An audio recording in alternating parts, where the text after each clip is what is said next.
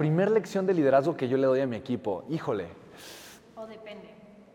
Depende, de- sí, sí depende, y por eso tal vez me estoy tardando en contestar, en, en responderte, pero yo creo que la primera lección de liderazgo que le, o sea, que le puedo dar a mi equipo es el compromiso y la responsabilidad.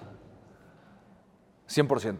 Y, y eso quiere decir, ¿qué significa el compromiso? Dentro de la palabra compromiso está la palabra promesa. Significa que lo que digo lo hago. ¿Me explico? E- ese es el compromiso. Que lo que digo lo hago, tal cual, ¿no?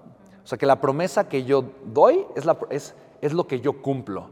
Ahora, esto es muy difícil. Vivimos una sociedad cero comprometida, ¿no? Entonces, por ejemplo, ah, la sesión VIP, ¿a qué hora dijimos que empezaba? 5.30, ¿no?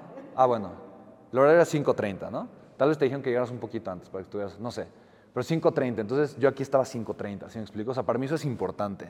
Entonces, eh, o sea, son, son ciertas cositas, ¿no? Como de, oye, eh, nos vemos a tal hora, pues que llegues a tal hora, ¿me explico? Entonces el compromiso se puede medir en muchísimas cosas, en muchísimos factores. Entonces, lo que yo digo, ¿lo, lo estoy cumpliendo o no lo estoy cumpliendo? Esa es una pregunta súper poderosa. Y muchas veces digo cosas que, a las que no les estoy dando importancia, pero que no cumplo. ¿Me explico? Sencillas, como para quitarme algo de encima y demás, pero entonces la, persona, la gente me percibe como alguien no comprometido. Entonces, un equipo solo puede ganar cuando hay compromiso en el equipo. Lo segundo es la responsabilidad.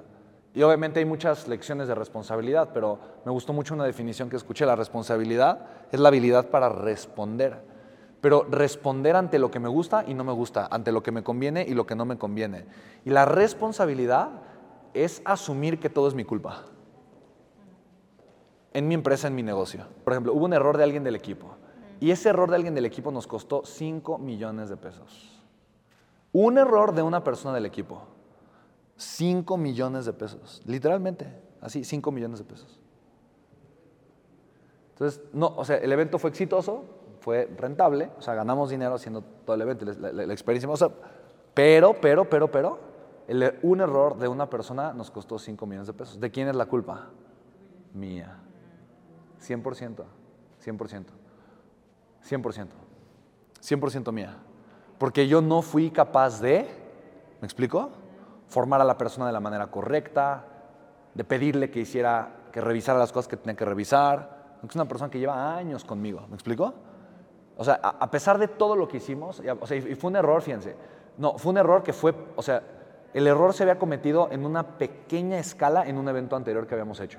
O sea, pequeñito.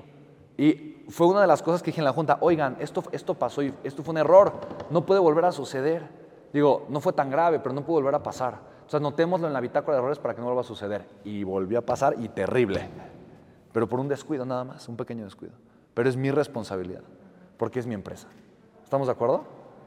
Y, y eso yo lo tengo que entender. Si, si yo, si yo asumo que la culpa fue de la otra persona, en ese, o sea, en ese momento, o sea, si yo asumo eso, en ese momento acabo de renunciar a mi capacidad para mejorar, para crecer y de ser empresario.